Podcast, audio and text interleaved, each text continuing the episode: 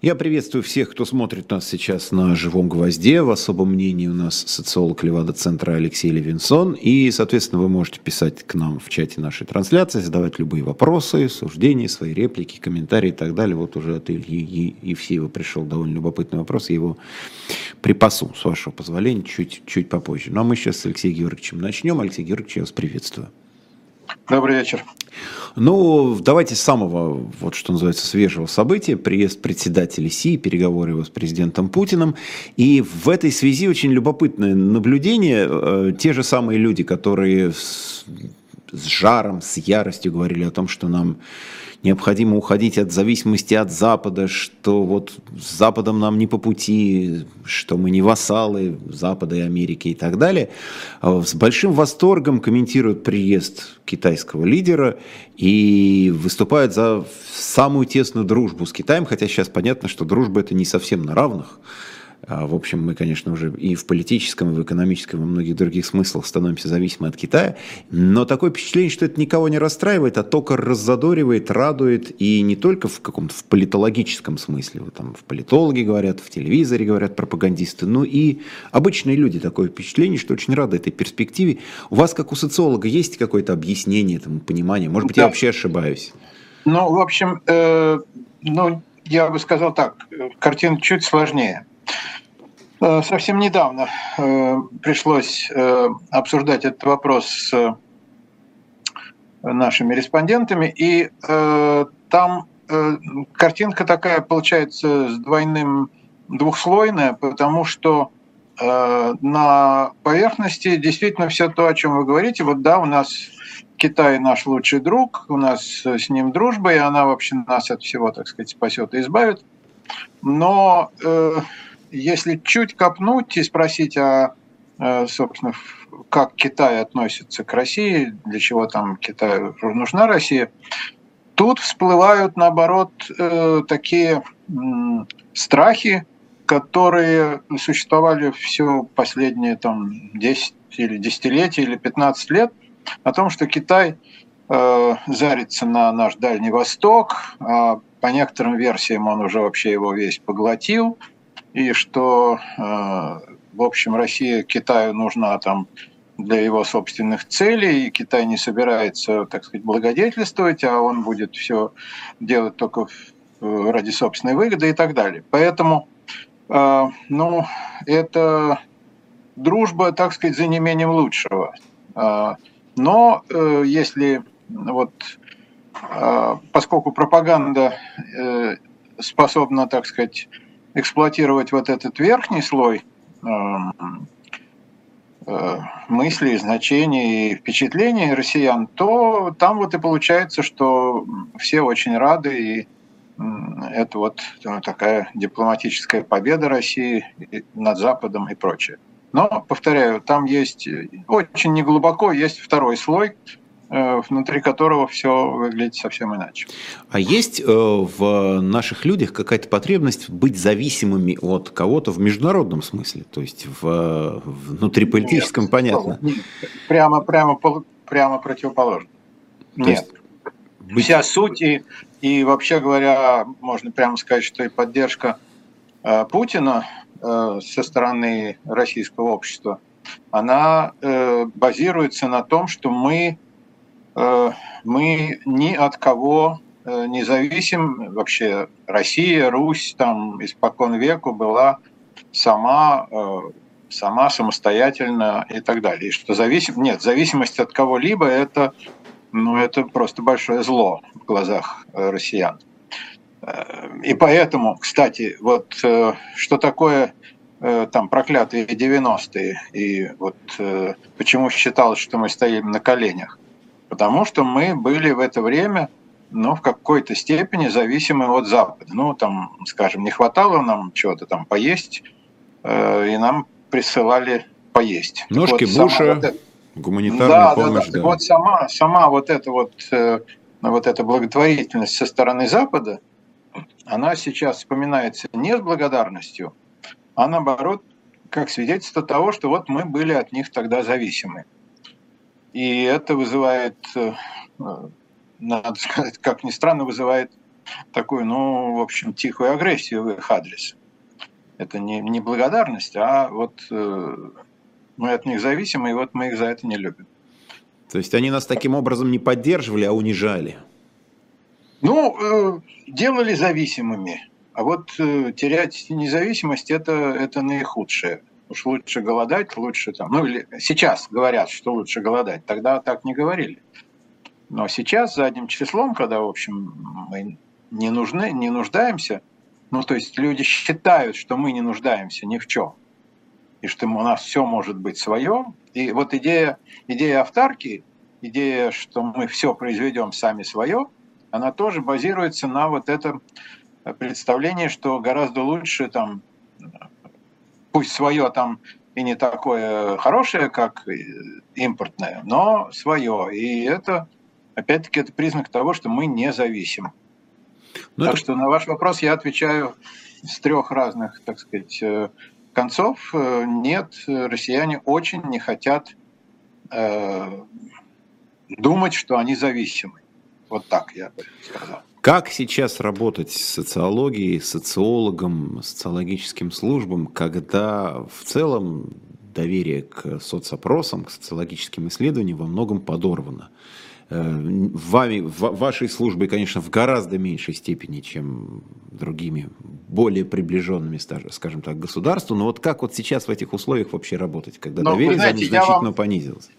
Я вам э, отвечу, наверное, э, обидно, но дело в том, что подорвано э, доверие э, в тех кругах, э, для которых очень болезненной является информация, распространяемая нашим центром, а именно, что рейтинг президента Путина очень высок, что поддержка СВО очень высока, ну и тому подобное. Вот те, для кого знать это и слышать это больно, вот они в порядке ну, внутреннего, так сказать, сопротивление этому, они говорят, что а нет, это вот э, ваши данные неправильные, неверные, там сейчас нельзя в таких условиях вообще нельзя получить никакой достоверной информации, ну и так далее. Тут э, скучно перечислять все эти претензии к нам. А что касается широкой публики, которая, э, в принципе, когда она узнает, что вот рейтинг Путина высокий, она говорит, ну правильно, да, вот она мало этим интересуется, это другой вопрос. Но если с ней это обсуждать, ну да, конечно, ну так что же мы все его поддерживаем. Тут получается в самом деле, то есть та часть э, общества, а это подавляющая, это более 80% взрослого населения, которое выражает вот эту э, лояльность, э, лояльность строю, лояльность этому порядку вещей, этим э, политическому режиму и курсу, ну, она, соответственно, если ей сообщают о том, что она лояльна, она, так сказать, кивает, да, конечно. И вот только меньшинство, которое, ну вот ради которого мы сейчас ведем эту передачу, вот это, это меньшинство, оно удручено э, этими обстоятельствами, его можно понять. Ну и вот в удручении оно говорит, нет, это вот это все-таки не так, вы это вот слишком, вот это слишком высоко вы, это вы оцениваете этот рейтинг, слишком высоко вы оцениваете эту поддержку спецоперации. Ну, когда их спрашивают, хорошо, вот не столько, сколько мы говорим, а сколько, ну, тогда начинаются разговоры, что а вообще невозможно, а это вообще невозможно узнать. Ну, это, это такая попытка спрятаться от очень неприятного травмирующего, э, травмирующей информации. Ну, смотрите, когда действительно подвергают сомнению разнообразные социологические данные, говорят о том, что люди могут побояться отвечать на вопрос так, как они думают, отвечают, дают, что называется, социально одобряемые ответы. Те ответы, которые дать проще или, условно говоря, безопаснее. Точно так же, как многие люди, ходя на выборы, Э, зная при этом, что они в кабинке одни, что там нет камеры, что никто не подсматривает. Но все равно на всякий случай, конечно, проще, безопаснее как-то внутренне, спокойнее проголосовать за того кандидата или ту партию, который ну, считается в, там, знаю, правящий, ведущий, да. поддерживаемый государством. И, соответственно, такие же есть точки зрения. Конечно, сейчас, наверное, гораздо комфортнее, безопаснее говорить, да, я поддерживаю президента, да, я поддерживаю политику, да, я поддерживаю специальную военную операцию, а как же иначе? И отсюда, может быть, складывается вот, какая-то картина. А вот вы знаете, я отвечу на это очень жестко. Если спросить, какова поддержка э, спецоперации, каково одобрение деятельности президента, то они таковы, какими их э, показывают наши данные и данные других центров. Тут мы с ними не сильно расходимся. Технологии одинаковые, поэтому результат одинаковый. А то, что э, из тех, кто вот, э, сказал, что поддерживает, э, сам в душе думает, а вообще-то я не поддерживаю, вот э, можно специальными мерами выяснить, сколько людей, вот, э, э, у скольких людей э, внутреннее, так сказать, их поведение отличается от внешнего.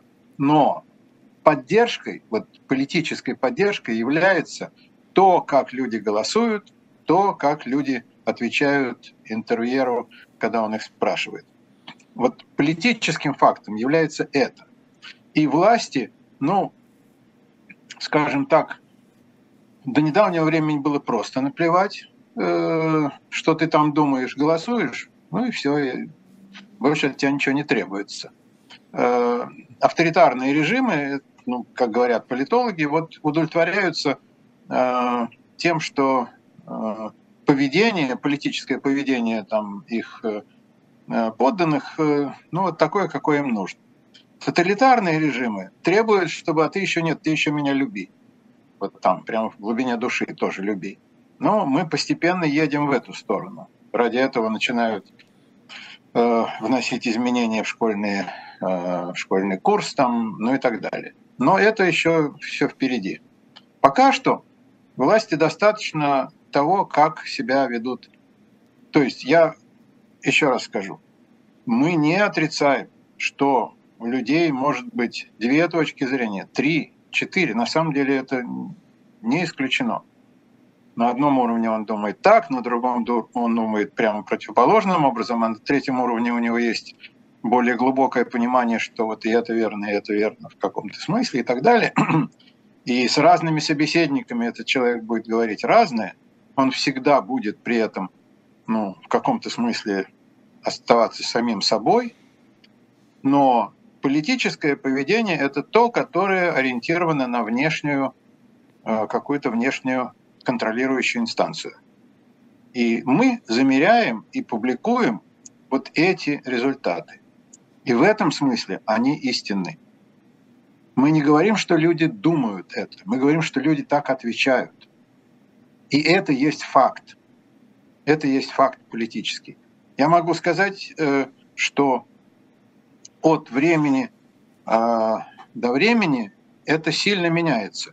Э, в конце 2021 года э, одобрение президенту Путину выражали э, несколько больше 60%. Это много, но через там, 3-4 месяца началась операция, и их стало 83. Вот люди, которые до этого думали и говорили одно, стали думать и говорить другое. Тогда не одобрявших было почти ну, 37%, а это там с, снизилось до, в общем, на, в общем, на 20 там, э, пунктов на больше упала доля неодобряющих. Произошла мобилизация, эта мобилизация сказала людям, теперь надо думать так, теперь надо говорить так. И это не чисто полицейские причины. Это причины э, ну, идеологического характера. А люди сейчас вообще охотнее идут на контакт, чем это было 2-3 года назад или 10-15, потому что у вас все-таки опыт ну, разница, громадный. разница вот э, по э, Значит, смотрите, мы проводим исследования, вот эти массовые опросы ежемесячные, методом э, личного интервью на, э, по месту жительства респондента. То есть к человеку домой приходят и э, начинают с ним разговор. Специально ну, обученные люди, интервьюеры.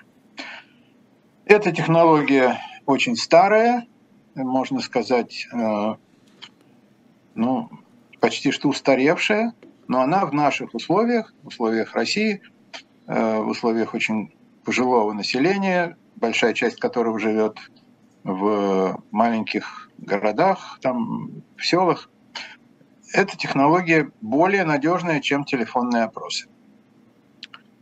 Э, и вот здесь, поскольку интервьюер вступает в прямой контакт с респондентом, у них связь более, ну как бы в человеческом смысле более тесная, чем сейчас у нас с вами.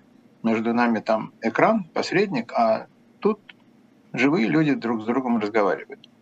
Э, и этот метод, в общем, не сильно потерпел от э, того, что произошло. Опять-таки, дело в том, что абсолютное большинство россиян не испытывает никаких, так сказать, страхов, цензурных э, там, э, ограничений внутренней цензуры.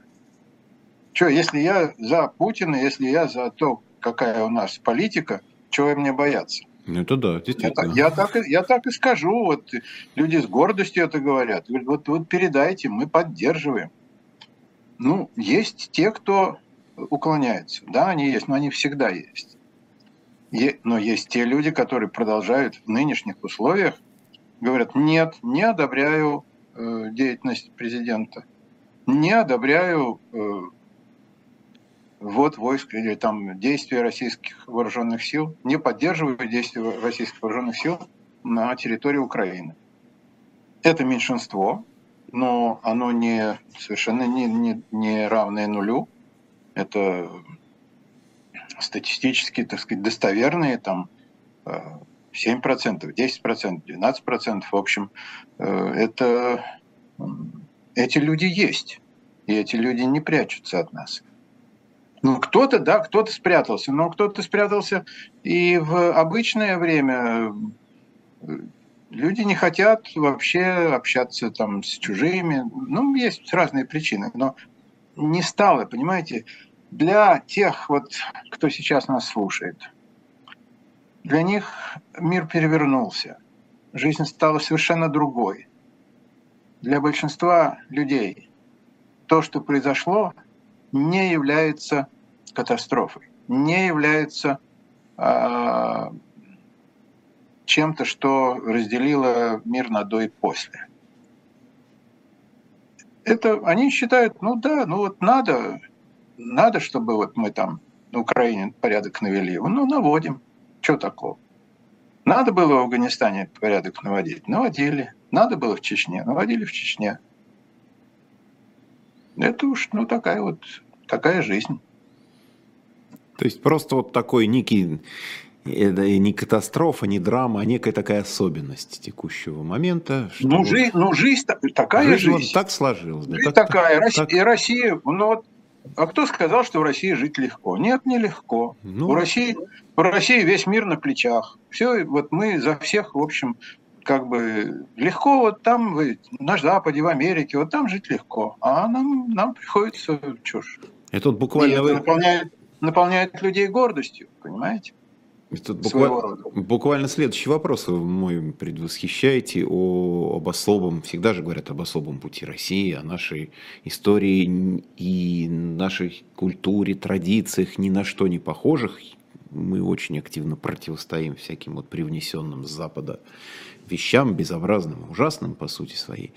И вот этот вот особый путь, э, вы как социолог ну да, да. Вы же, это, вы, вы же видите эту вещь. Да, да, да, да. Мы специально, мы, надо сказать, много посвящали этому внимания, потому что это особенно было популярно, ну, а вот когда, когда шла дискуссия, в общем-то, о том, каким путем пойдет Россия, и э, была сильная, э, сильная тема Э, что России надо наконец, встать на путь всех там цивилизованных стран или европейских стран или нормальной страны и так далее после того, что вот советская э, история была чем-то неправильным, искажением, там, ну, про нее много чего говорили тогда, там, издевательство над русским народом и так далее.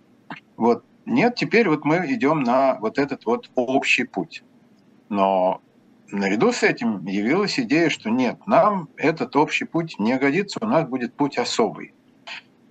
Надо сказать, что э, сама вот такая формулировка «особый путь», она очень нравится людям. Вообще слово «особый» в нашей, так сказать, в нашем лексиконе это ведь э, само слово «особый» тоже особое. Что такое особый отдел, да? Особая миссия, там, особые, особые поручения. Особое это что-то, э, в общем, как правило, секретное, о чем не всем надо знать. А, что-то обязательно важное – ну и в этом смысле внушающее уважение. Поэтому если у России особый путь, то, во-первых, не надо дознаваться, что это за путь. Он особый. У этих всех вот там какой-то, да, а у нас особый. Таинственный при этом, особый таинственный. Он, он, он таинственный, да. При этом, надо сказать, если мы все-таки, а мы занимались этим, если мы все-таки ну, э, добивались того, что люди э, вынуждены ответить, что такое особый путь, то тут выяснялось, что ничего особого в нем нет. Но это когда правительство заботится о своих э, гражданах. Это когда э, у всех там есть э, э, то, что им нужно для жизни и так далее. Ну, то есть такая, в общем, социальное государство, э, которое могло бы быть и э, социалистическим, советским, могло бы быть там каким-нибудь шведским, еще каким-то как раз особого там ну, ровно ничего нет.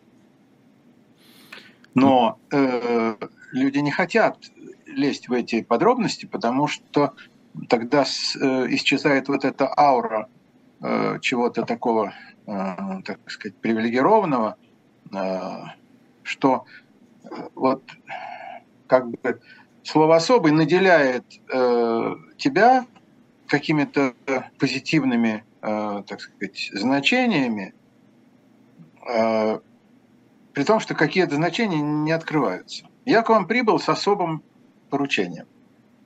Ну, это сразу меня ставит в какое-то привилегированное положение. Все, все с каким-то простым поручением, а я с особым. У всех какая-то простая дорога, а у нас особая. Тут еще есть одна, э, один такой трюк, заключенный в этом слове. Э, если мы на том пути, где все, то там придется признать, что наши успехи, ну, не ах, какие. Мы собирались там Португалию догнать и не догнали еще кого-то, там, не говоря о том, что там когда-то Америку должны были перегонять по мясу, молоку и прочее. То есть там придется признать, что мы не очень-то, так сказать, успешны. А на особом пути там же никого, кроме нас, Конкурентов нету, нету да. Ты идешь, да, и непонятно, и отстал мы, ты, опередил, да. Мы ни от кого, да, мы ни от кого не отстали, и нас никто не опередил и не опередит никогда, потому что это только наш путь. Ну вот... Э... Но часто еще при этом говорят, что все-таки у нас-то приоритет духовного, и в этом наша особость. А у них там, на Западе, на этом проклятом, у них все-таки приоритет материального – вот эти вот блага жизни, наслаждения, деньги, какие-то ну, развлечения ну, знаете, непонятно. Да. А вот у нас мы живем бедно, но живем духовно. Мы богаты ну, не, да. мы не материальным, а духовным, вот чем-то внутренним нашим, и, ну, это да, прекрасно. Да. да, ну что-то в этом роде, э, значит, в такой формулировке это все-таки, ну, люди э, как бы более среднего, так сказать, просвещенные, более среднего Э, склонны там рассуждать, обсуждать. Ну, там, скажем, это школьному учителю приходится там э, над такими предметами думать, потому что там он должен там ученикам что-то закладывать в них. Э, обычные граждане, они до такой, так сказать, до таких тонкостей не доходят, но что мы заведомо лучше, чем они, это такой, ну, ну это просто как бы основа, основа основ э, такого вот э, патриотизма. Ближе к аксиоме. Это просто аксиома. Потому что на вопрос, а почему мы, ну как почему? Ну потому что, ну вот так, так оно вообще от веку, так оно устроено, так. Э, и это даже не, ну, не, не надо спрашивать, это надо просто знать и, и оспаривать нельзя. Если ты оспариваешь, то ты уже просто не наш человек, и вообще тогда себе здесь на самом деле и места нет.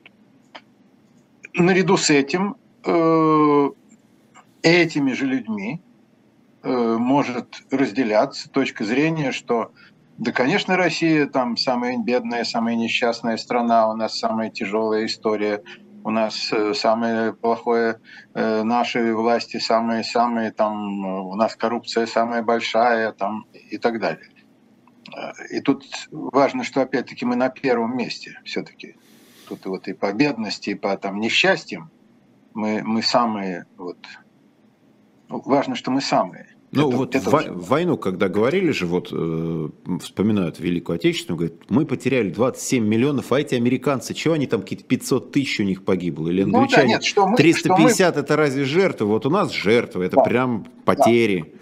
Да. да, и вот тут э, даже я хочу напомнить, что до того, как была вот эта вот ужасная цифра в 26 миллионов, э, так сказать, внесена в массовое сознание, тогда э, сколько Э, неизвестно. Ну, то есть не было конкретно, но что заведомо, что наши потери самые большие, это, опять же, постулировалось просто, ну вот, мы вынесли самый главный груз войны. Опять же, тут вот как слово «особый», так и слово «самый» очень важное в лексиконе нашем, применительно к самим себе. Вот. Мы самые, вот в каком-нибудь смысле мы самые. Это тоже повод для такой вот маленькой, ну, национальной гордости, что ли. А, мы с вами проводим волей или неволей какие-то параллели с советским, с советским периодом, а вот эта вот ностальгия действительно есть по советским временам, желание вернуться туда, или, или чтобы в будущем получилось так, как было в прошлом. Если это есть, то на чем это, на чем это базируется? А, знаете, тут вот это очень, это очень интересно. Ностальгия есть, безусловно. Причем она, э, что очень интересно по нашим э, исследованиям, она тем сильнее, чем э, дальше уходит в прошлое советская эпоха. Просто с каждым там 3-4 года вот доля людей, которые выражают там сожаление по поводу развала СССР и так далее, она растет и растет. Ну, так же, как, скажем, отношение к Сталину там, вот с тех пор нарастало, нарастало, нарастало, и до недавних пор росло очень активно. Э, здесь свою роль, конечно, сыграла э, даже, я бы сказал, не пропаганда, а такой, ну, как бы сигнал, который послал Путин и путинская власть, послала обществу, вот, что э, советский, вот вам говорили, что советское прошлое плохо, а вот демократическая эта э, власть хорошо, а вот на самом деле все наоборот. Нет, это советское хорошо, а вот то, что там при Горбачеве Ельцине, это плохо.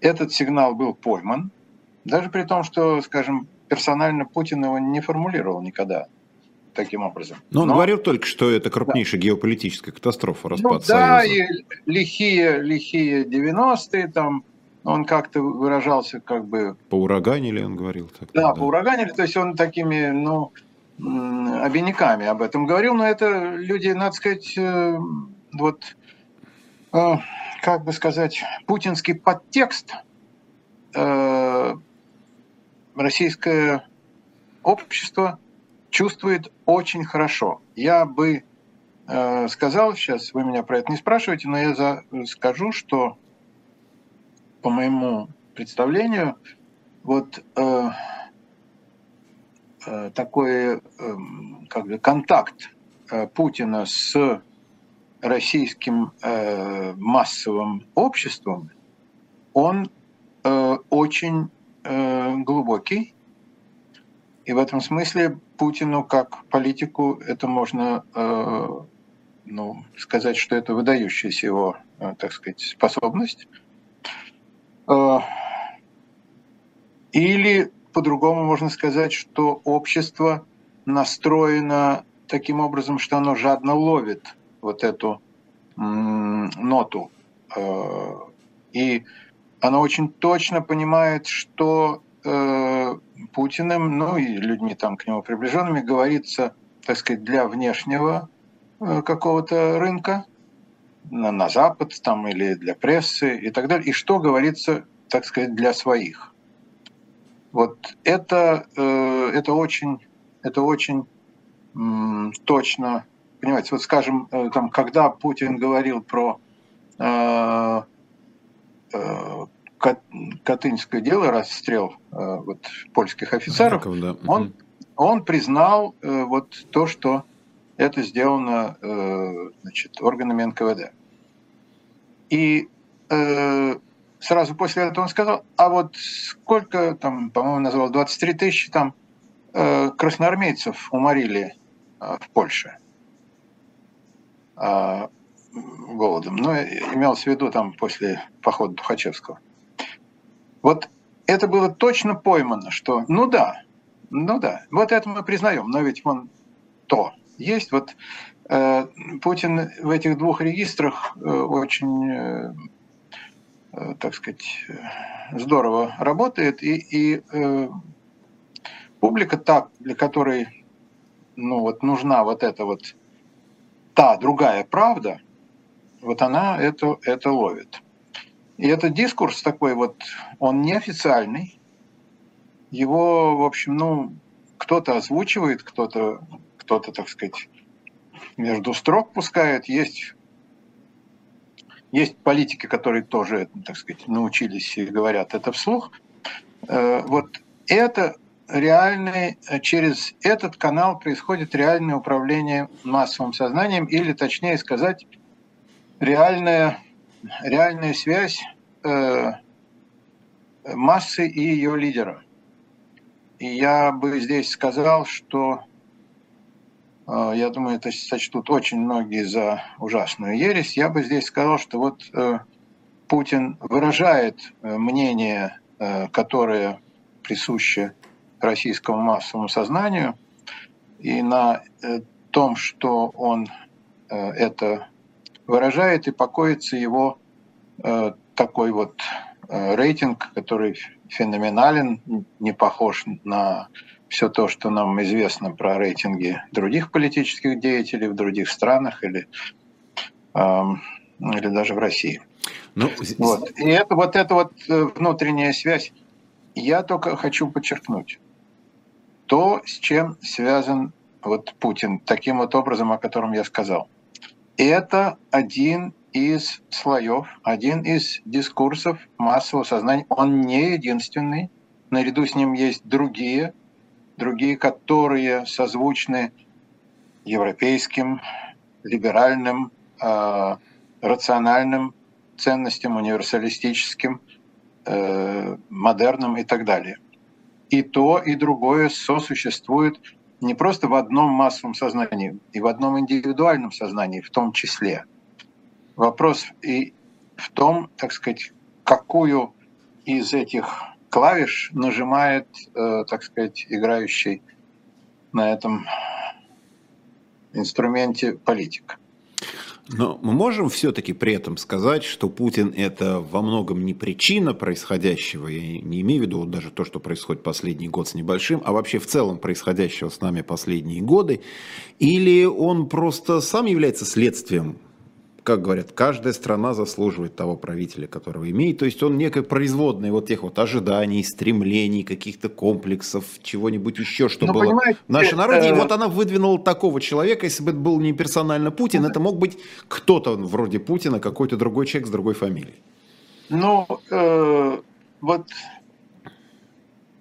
даже фамилию можно назвать. Э, смотрите, э, покойный Жириновский Э, вот если всерьез отнестись ко всему, что он говорил, в том числе там к совершенно сумасшедшим каким-то заявлениям, вот он э, работал в том числе, он, ну, так сказать, он был музыкантом, который на многих регистрах, так сказать, э, пробовал себя. Вот.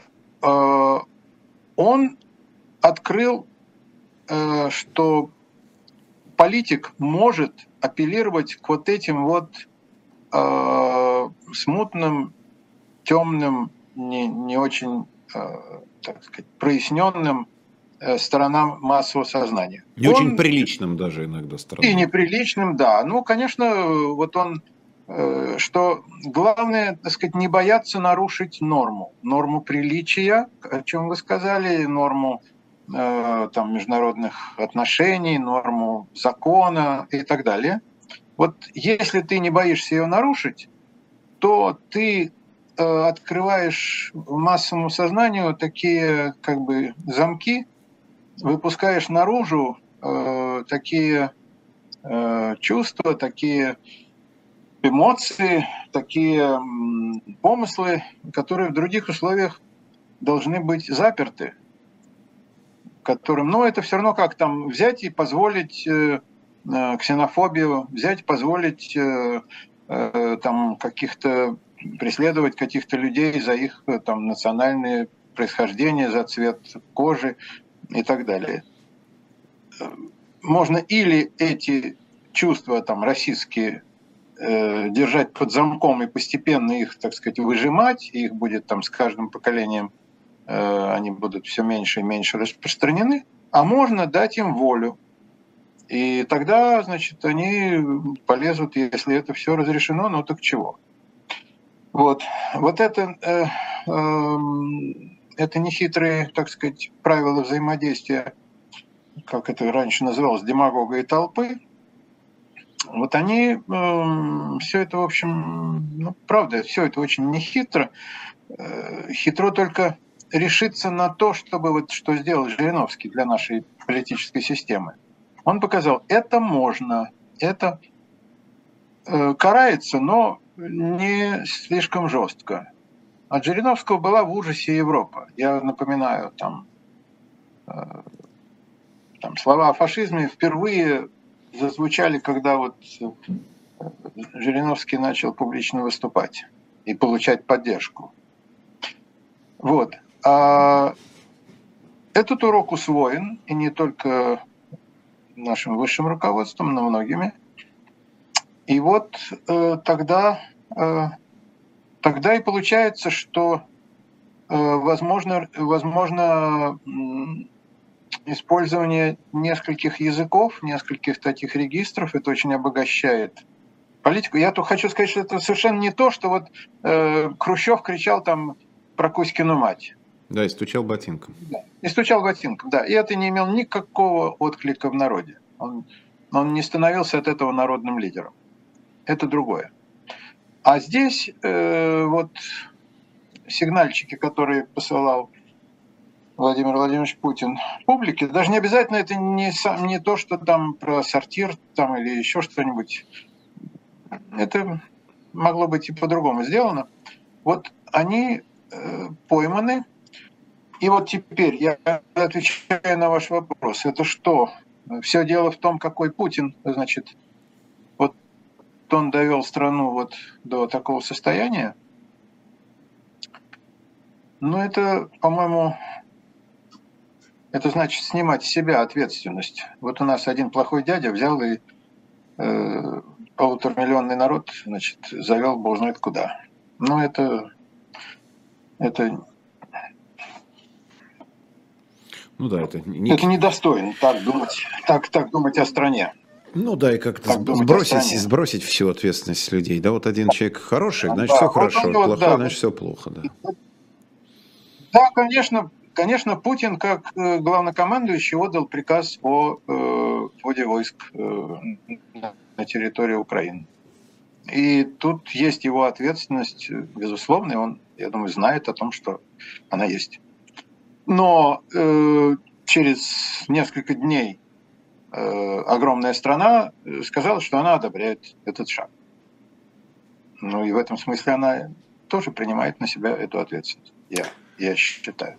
Мы сейчас буквально на минутку я вас отвлеку, я обращаюсь к нашим зрителям, чтобы напомнить о том, что в нашем магазине shop.diletant.media масса всяких интересных книг вы можете приобрести, в том числе вот эту, которая сейчас у меня в руках, вот, держу я, обложку.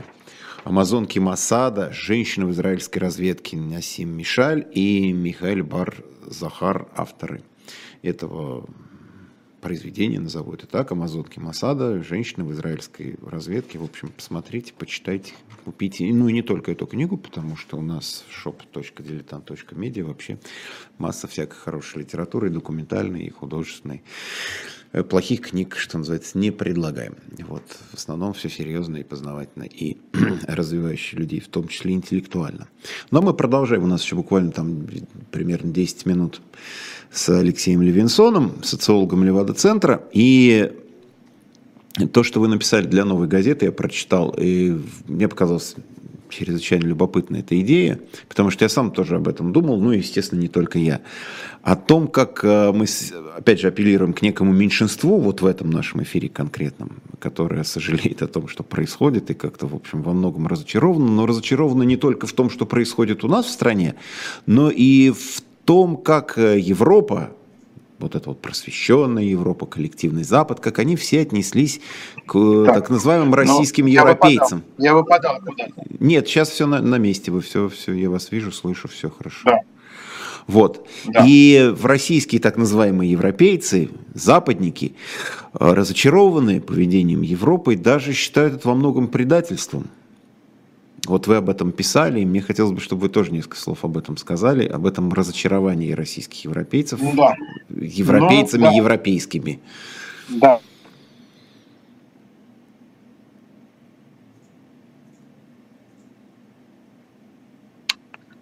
Понимаете, тут э, получается такая штука, что э, ну вот Предположим, я и те, кто нас сейчас смотрит и слушает, мы, наверное, относим себя вот к этой категории. Людей, которые воспитаны на так называемых европейских ценностях и так далее. Ну и э, одна из них э, такая, что ответственность бывает только индивидуальная, личная, а коллективной ответственности ее нет.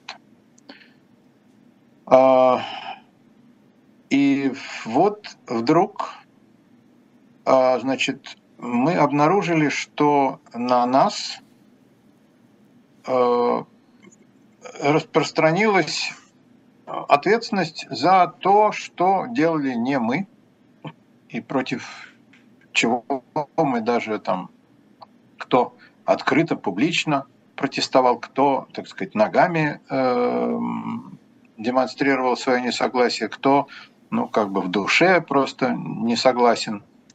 Но так или иначе, вот перед всеми нами закрылись ворота, так же, как там перед э, поборниками покорения Украины и так далее. Как же так? Ну вот были там сказаны слова, что вот мы хорошие русские. Ну а в ответ ну, фактически мы услышали, вы, ребята, вы русские, точка. Вот, а русским просто вход воспрещен. Почему? Потому что русские. Потому что это русские пошли на Украину. Вот. И мы не собираемся различать э, среди тех, кто сейчас идет по украинской земле, кто там хороший, кто не очень хороший, кто э, с энтузиазмом пошел, а кто там э, от страха или еще от чего-то. Вот так же, как э, там на поле боя не будет пуля различать этих и этих, так и мы здесь не будем различать. В этом смысле ну, предъявлены такие вот как бы, как бы не европейские, не европейский подход по отношению со, стороны европейцев и по отношению к нам, которые себя, в общем, зачислили тоже в европейцы. Это драматическая ситуация, безусловно. Для тех, кто, в особенности для тех, для кого вот возможность уехать в Европу просто ну, жизненно необходима, потому что они не хотят, не могут, боятся там и так далее попасть в число убиваемых и убивающих. Вот. Да, в этом смысле это в высшей степени драматическая ситуация. И я только могу сказать, что э, ну, не нам э, их судить, не нам учить европейцев европеизму. Вот, конечно, э, можно считать, что, как говорит э, президент Путин, что вот Европа, значит, с европейскими ценностями рассталась, а вот мы тут как раз их подобрали, и вот мы теперь их э, как бы седалищем и являемся. Ну, я бы не взял э, на себя смелость вот так говорить. В Европе не все одинаково э, об этом судят. Германия, скажем, так себя не вела ни в отношении э, азиатских э, беженцев, ни в отношении сейчас тех, кто из России, ну, кто до туда добирается. А вот те, кто, ну, скажем так, попросту натерпелись от Советского Союза, да, отчасти от России, э, очень много, наши вот непосредственные соседи по западной границе, вот они, они вот так э, себя повели.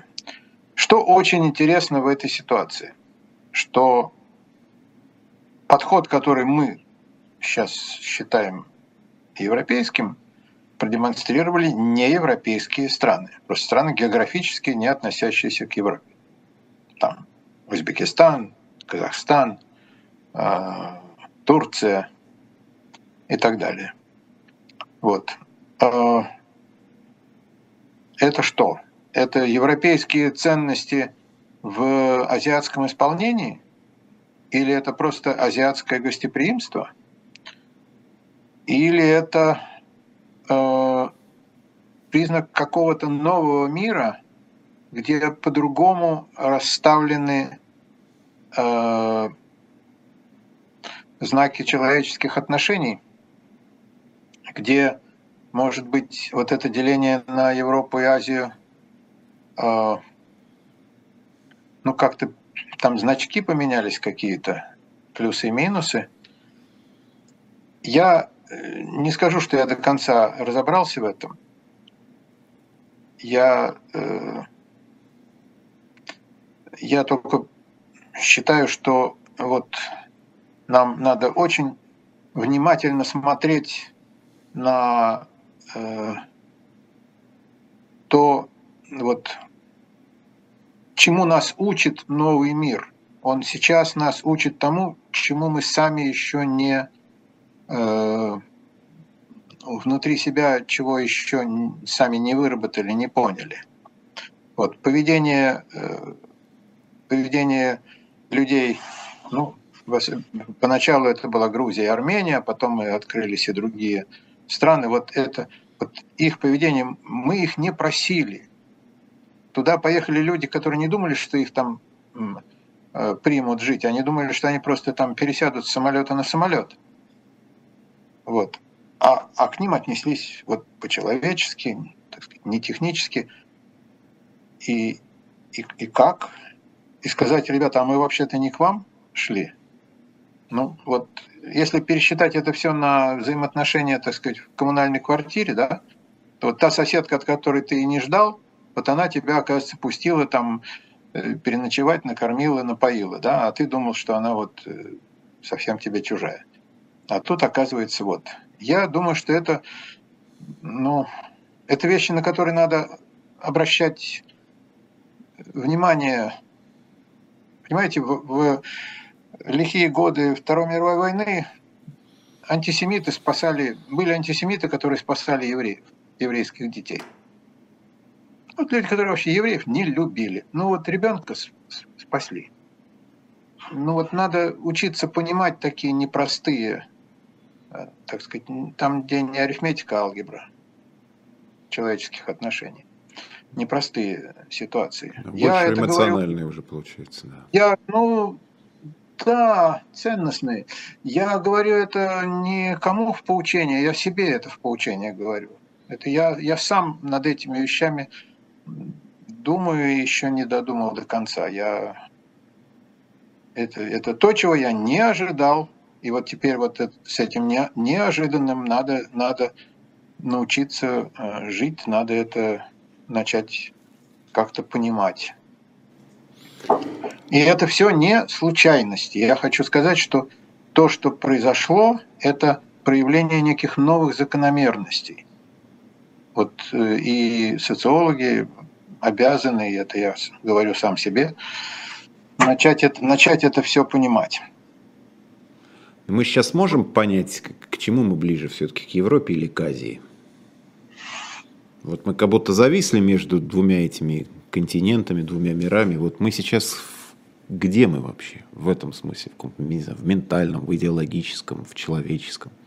Ну, знаете, я, я, э, я э, просто не дали, как вчера, я пытался этот вопрос обсуждать с э, людьми, которые вот, ну, являются нашими респондентами, носителями, для меня они носители массового сознания.